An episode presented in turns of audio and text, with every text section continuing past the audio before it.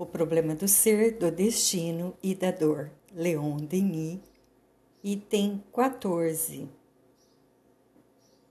parte 3. Damos a palavra ao coronel de Rochas. Abre aspas. Há muito tempo se sabia que, em certas circunstâncias, notadamente quando se está para morrer, recordações, desde muito tempo em ouvido, sucedem-se com extrema rapidez no espírito de algumas pessoas, como se diante da sua vista se desenrolassem os quadros de toda a sua vida. Determinei experimentalmente um fenômeno análogo em sujeitos magnetizados, com a diferença de que, em vez de revocar simples recordações, faço tomar aos pacientes os estudos de alma correspondentes às idades a que os reconduzo, com esquecimento de tudo que é posterior a essas épocas. Essas transformações operam-se por meio de passes longitudinais que têm de ordinário, por efeito, tornar mais profundo o sono magnético.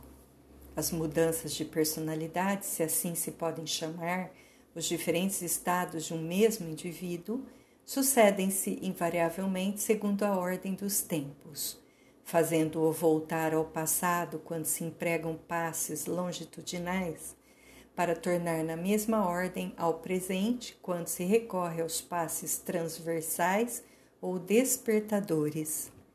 Enquanto o paciente não volta ao estado normal, apresenta insensibilidade cutânea, podem precipitar-se as transformações com o auxílio da sugestão, mas é preciso percorrer sempre as mesmas fases e não proceder com muita pressa. Não se observando essa condição, provocam-se os gemidos do sujeito que se queixa de que o torturam e de que não pode seguir-vos. Quando fiz os primeiros ensaios, parava Logo que o paciente transportado à primeira infância já não me sabia responder, pensava não ser possível ir mais longe. Entretanto, tentei um dia tornar mais profundo o sono, continuando os passes, e grande foi a minha admiração quando, interrogando o dormente, me achei na presença de outra personalidade que dizia ser a alma de um morto que usara tal nome e vivera em tal país. Parecia assim abrir-se novo caminho. Continuando os passes no mesmo sentido, fiz reviver o morto e esse ressuscitado percorreu toda a sua vida precedente, remontando o curso do tempo. Aqui não eram tão poucos simples recordações que eu despertava, mas sucessivos estados de alma que fazia reaparecer. À medida que repetia as experiências, essa viagem pelo passado efetuava-se cada vez com mais rapidez, passando sempre exa exatamente pelas mesmas fases, de maneira que pude assim remontar a muitas existências anteriores sem haver demasiado fadiga para o paciente e para mim. Todos os sujeitos, quaisquer que fossem as suas opiniões no estado de vigília, apresentavam o espetáculo de uma série de individualidades cada vez menos adiantadas moralmente, à medida que se remontava o curso das idades.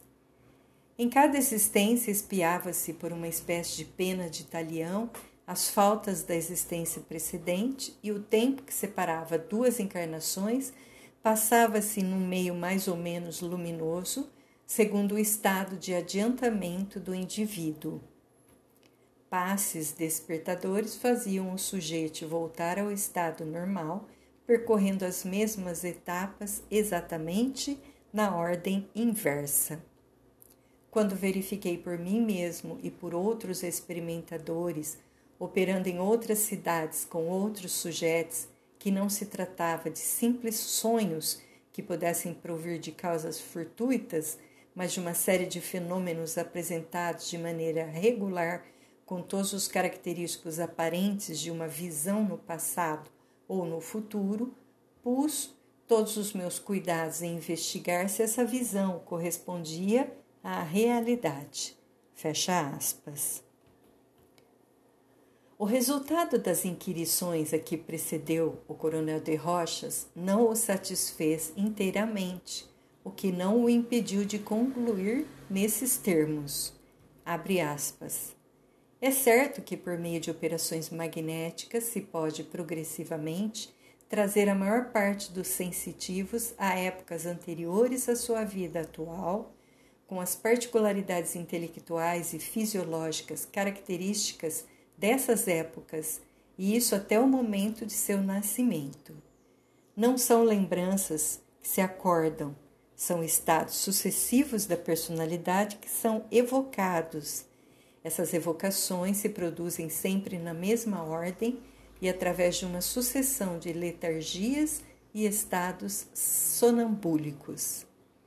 Também é certo que, continuando essas operações magnéticas, além do nascimento e sem haver necessidade de recorrer-se a sugestões, faz-se passar o sujeito por estados análogos correspondentes às encarnações precedentes e aos intervalos que separam essas encarnações. O processo é o mesmo através das sucessões de letargias e estados sonambúlicos. Fecha aspas. As concordâncias, convém repeti-lo, que existem entre os fatos verificados por sábios materialistas hostis ao princípio das vidas sucessivas, tais como Pierre Janet, o Dr. Pitre, o Dr. Bureau, etc., e os relatados pelo Coronel de Rochas demonstram que há nesses fatos mais do que sonhos ou romances subliminais. Há uma lei de correlação que merece estudo atento e continuado. Por isso, pareceu-nos conveniente insistir sobre esses fatos. Em primeiro lugar, convém mencionar uma série de experiências feitas em Paris com Laurence V rapaz de 20 anos que cursava o grau de licenciando em filosofia. Os resultados foram publicados em 1895 nos Análises das Ciências Psíquicas. O senhor de Rochas resumiu-os assim, aspas. Tendo verificado que era sensitivo, quisera, por sua própria vontade, compreender a razão dos efeitos fisiológicos e psicológicos que poderiam ser obtidos por meio do magnetismo. Descobri casualmente que, adormecendo-o por meio de passes longitudinais, trazia-o a estados de consciência e de desenvolvimento intelectual correspondentes a idades cada vez menos adiantadas. Passava assim sucessivamente a aluno de retórica, de segunda, de terceira classe, etc já não sabendo do que se ensinava nas classes superiores. Acabei por levá-lo ao tempo em que aprendi a ler e deu-me, acerca da sua mestra e dos seus companheirozinhos de escola, particularidades que esquecera completamente na vigília, mas cuja exatidão me foi confirmada por sua mãe. Alternando os passes amortecedores e os passes despertadores, fazia-o subir ou descer à minha vontade pelo curso de sua vida. Com os fatos que se vão seguir, vai dilatar-se o círculo dos fenômenos, acrescenta o coronel.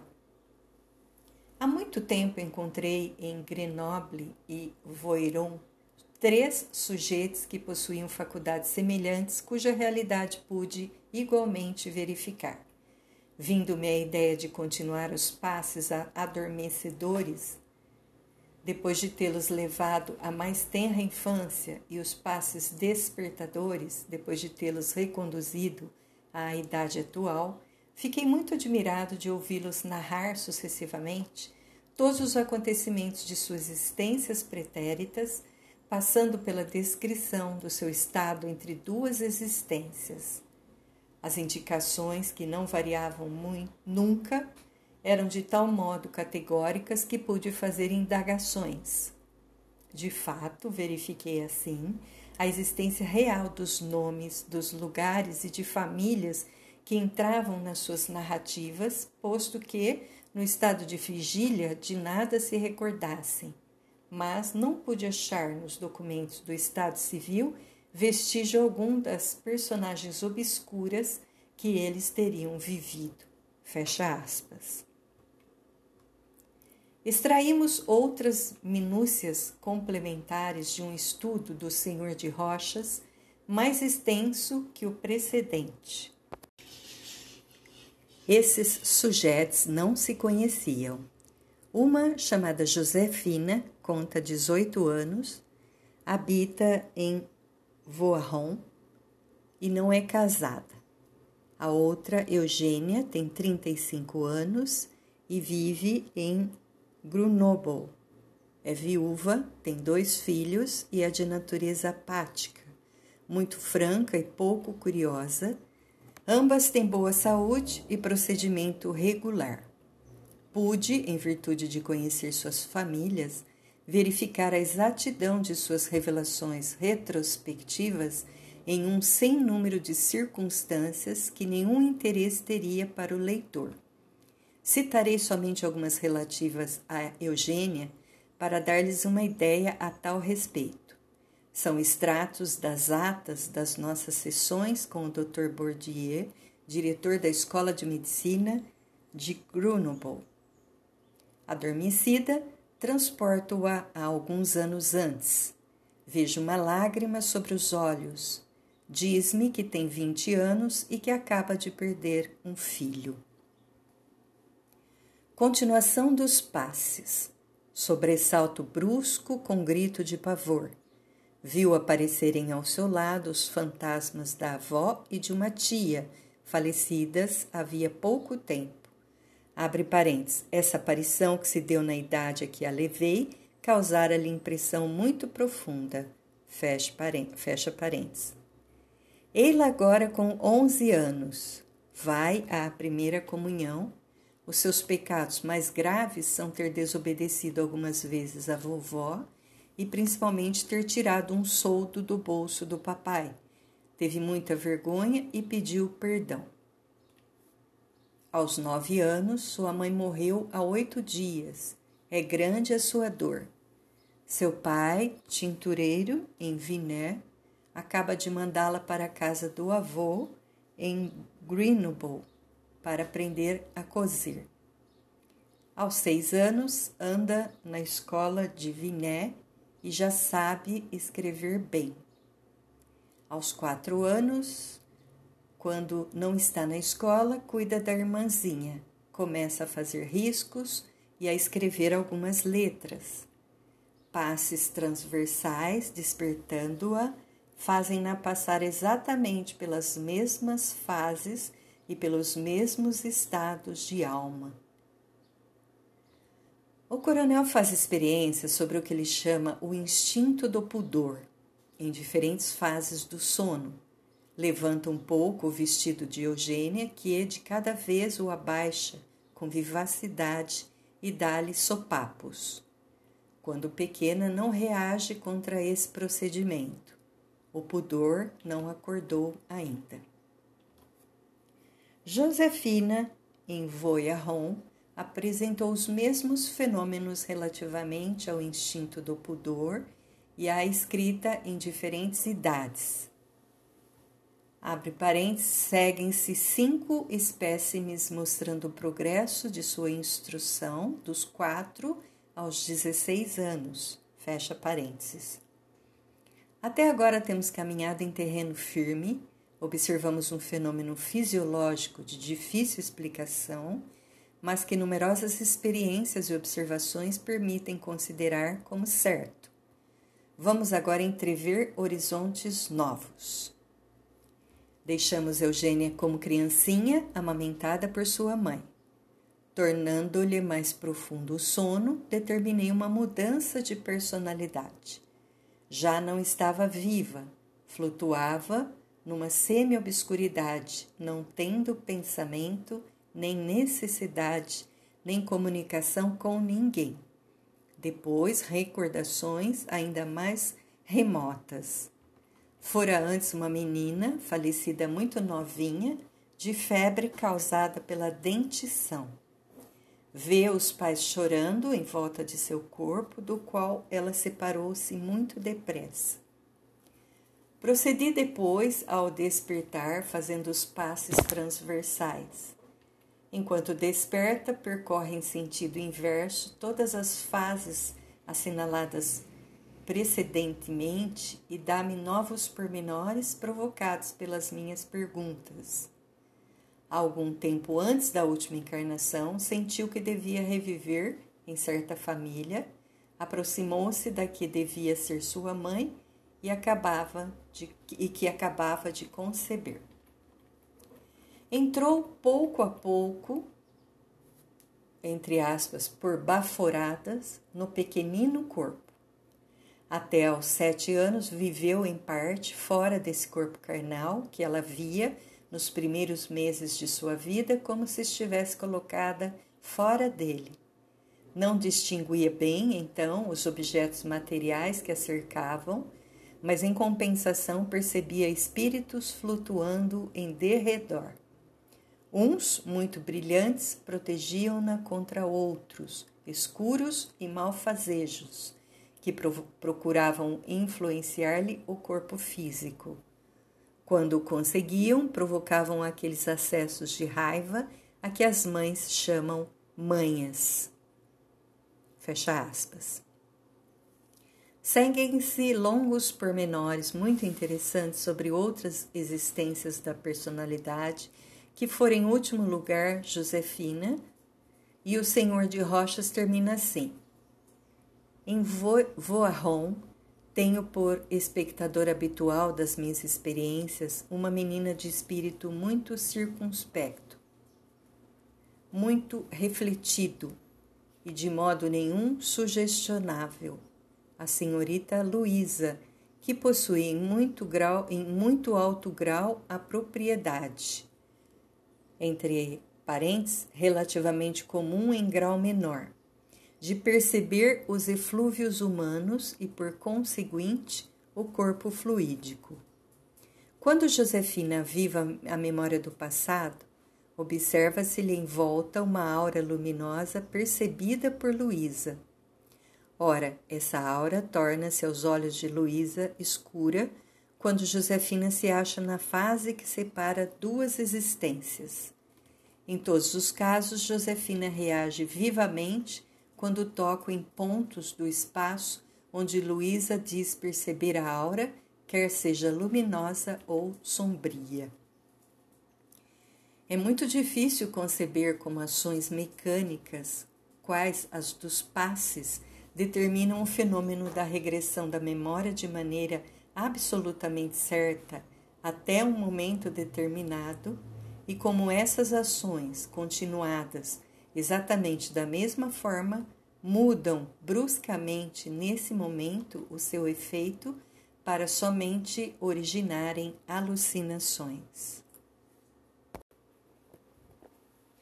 Nada acrescentaremos a tais comentários, com receio de enfraquecê-los. Preferimos passar sem transição a uma outra série de experiências do Senhor de Rochas, feitas em Aix-en-Provence. Experiências relatadas, sessão por sessão, nos Análises das Ciências Psíquicas de julho de 1905.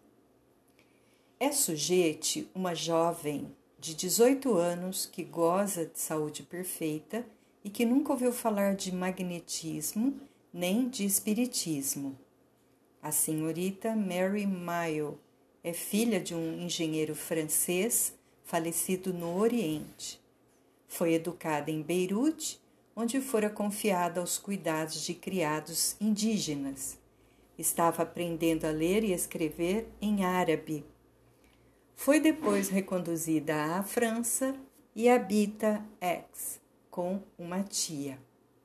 As sessões tinham como testemunhas o Dr. Bertrand, antigo presidente da Câmara Municipal de Aix, médico da família, e o senhor Lacoste, engenheiro, a quem se deve a redação da maior parte das atas. Essas sessões foram em grande número. A enumeração dos fatos ocupa 50 páginas dos análises. As primeiras experiências empreendidas durante o mês de dezembro de 1904, têm por, têm por objeto a renovação das recordações da vida atual.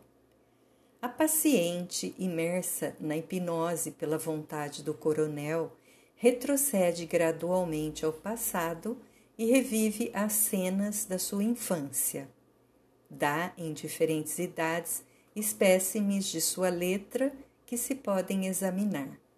Aos oito anos, escreve em árabe e traça caracteres que depois esqueceu. Obtém-se a seguir a renovação das vidas anteriores, alternadamente subindo o curso de suas existências à época atual.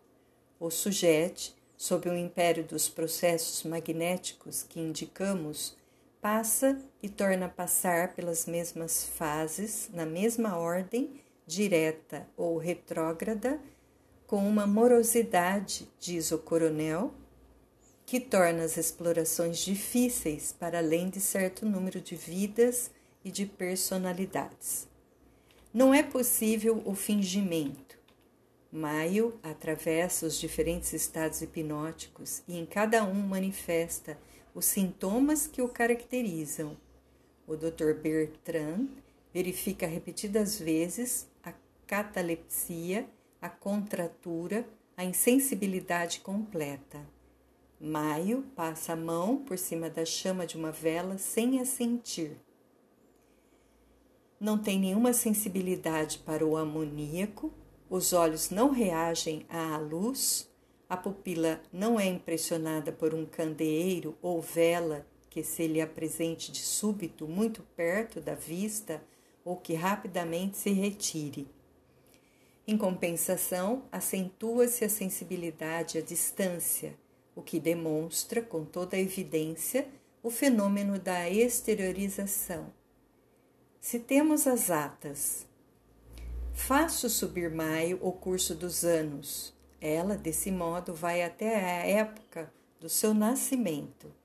Fazendo-a chegar mais longe ainda, lembra-se de que já viveu, de que se chamava Line ou Line, de que morreu afogada, de que se elevou depois ao ar, de que viu seres luminosos, mas que não lhe fora permitido falar-lhes além da vida de Line ou Line, torna a, a encontrar-se outra vez na erraticidade, mas num estado muito penoso, porque antes havia sido um, um homem, entre aspas, que não fora bom.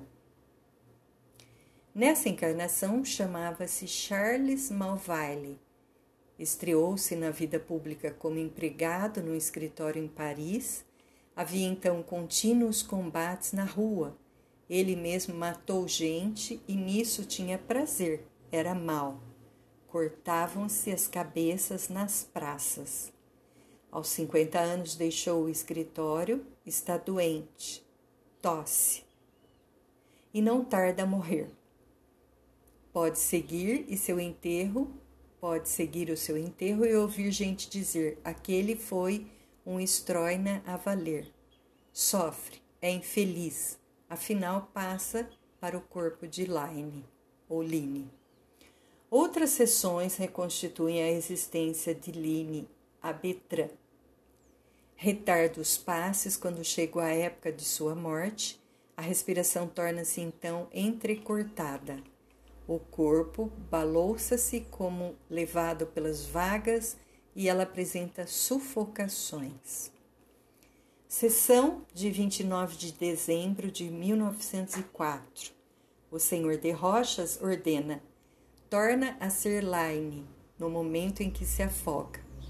Imediatamente, Maio faz um movimento brusco na poltrona, vira-se para o lado direito com o rosto nas mãos e fica assim alguns segundos dir-se-ia ser uma primeira fase do ato que é executado voluntariamente, porque se Laine morreu afogada, é um afogamento voluntário, um suicídio, o que dá à cena aspecto inteiramente particular, bem diferente de um afogamento involuntário.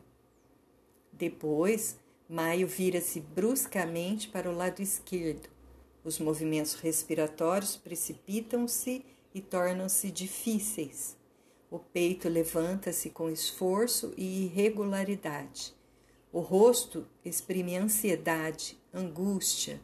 Os olhos estão espantados. Faz verdadeiros movimentos de deglutição, como se engolisse água, mas contra sua vontade, porque se vê que resiste. Nesse momento dá alguns gritos inarticulados torce-se mais do que se debate, e o rosto exprime sofrimento tão real que o senhor de Rochas ordena-lhe que envelheça algumas horas. Depois pergunta-lhe: Debateste-te por muito tempo? Debati-me. E uma morte má é uma morte má? É. Onde estás? No escuro. 31 de dezembro de 1904 Existência de Charles Malvaile. Maio descreve uma das fases da doença que o mata. Parece passar pelos sintomas característicos das moléstias do peito, opressão, acessos de tosse penosos, morre e assiste ao seu funeral. Havia muita gente no acompanhamento? Não. Que diziam de ti? Não diziam bem, não é verdade? recordavam que tinha sido um homem mau? Depois de hesitar e baixinho, responde sim. Em seguida está no escuro. O coronel faz com que o atravesse rapidamente e ela reencarna na Bretanha. Vê-se menina, depois donzela, tem 16 anos e não conhece ainda seu futuro marido. Aos 18 anos encontra aquele que há de ser Casa-se pouco depois e vem a ser mãe. Assistimos então a uma cena de parto de realismo surpreendente. A paciente revolve-se na cadeira, os membros inteiriçam-se, o rosto contrai-se e os seus sofrimentos parecem tão intensos que o coronel lhe ordena que os passe com rapidez. Tem agora 22 anos, perdeu o marido num naufrágio e o seu filhinho morreu. Desesperada, afoga-se. Esse episódio, que ela já reproduziu em outra sessão, é tão doloroso que o coronel prescreve-lhe que passe além, o que ela faz, mas não sem experimentar violento abalo. No escuro em que se vê depois, não sofre, como dissemos, quanto sofrera no escuro depois da morte de Charles Malvaille. Reencarna na sua família atual e volta à idade que tem. A mudança é operada por meio dos passes magnéticos transversais. Fecha aspas. 30 de dezembro de 1904. Abre aspas. Proponho-me nessa sessão obter alguns novos pormenores a respeito da personalidade de Charles Malvaile e tratar de fazer chegar Maio até uma vida precedente. Torno, portanto, rapidamente mais profundo o sono, empregando passes longitudinais até a infância de Malvaile. No momento em que o interrogo, tem cinco anos. O pai é contramestre numa manufatura, a mãe traja de preto e tem na cabeça uma touca. Continua a tornar o sono mais profundo. Antes de nascer, está na escuridão. Sofre. Anteriormente fora uma dama casada com um gentil homem da corte de Luís XIV. Chamava-se Madeleine de Saint-Marc. Informações da vida dessa senhora. Conheceu a senhorita de Lavalier e lhe era simpática. Mal conhecer a senhora de Montespan e a senhora de Maitenon, desagrada-lhe. Disse que o rei desposou-a secretamente? Qual? É simplesmente amante dele. E qual é a sua opinião a respeito do rei? É um orgulhoso. Conhece Escarron? Santo Deus, que feio ele é! Viu representar Molière? Vi, mas não gosto muito dele. Conhece Corneille, é um selvagem. E Racine, conheço principalmente as suas obras e tenho-as em grande conta. Proponho-lhe fazê-la envelhecer para que veja o que lhe sucederá mais tarde. Recusa formal. Debalde ordeno imperiosamente. Não consigo vencer a sua resistência, senão um emprego de passes transversais enérgicos, aos quais procura por todos os meios esquivar-se. No momento em que eu paro, ela tem quarenta. Deixou a corte, tosse e sente-se doente do peito. Faço-a falar a respeito do seu caráter. Confessa que é egoísta e ciumenta, que tem ciúmes principalmente das mulheres bonitas. Continuando os passos transversais, faço-a chegar aos 45 anos, idade em que morre de tuberculose pulmonar. Assisto a uma agonia curta e ela entra na escuridão. Desperta sem demora pela continuação rápida dos passes transversais. Fecha aspas. 19 de janeiro de 1905. Abre aspas, três existências sucessivas, primeiramente Madeleine de Saint-Marc, Maio reproduz os últimos momentos da sua vida. Ao cabo de alguns momentos, tosse, um verdadeiro acesso, depois morre e compreende-se pelos seus movimentos e atitude que está sofrendo. Depois volta a ser Charles Malvaile, passado um instante, tosse outra vez. Entre parentes, o senhor de Rochas lembra-se de que Charles Malvaile morreu com doença do peito próximo aos 50 anos, como morrera Madeleine. Charles Malvaile morre. Passados alguns instantes, ela, ela sob a influência dos passos transversais, é outra vez Line na época de sua gravidez. Depois chora, torce-se, agarra-se à sobrecasaca do Senhor de Rochas. Os seios apresentam na realidade volume maior que do ordinário. Entre parênteses, todos o verificamos. Line tem verdadeiras dores. De repente sossega. Está pronto. A criança nasceu. Line teve o, o seu bom sucesso. Depois chora. O marido está a morrer. Chora mais e de repente, com muita rapidez, debate-se, suspira, afoga-se e entra no escuro.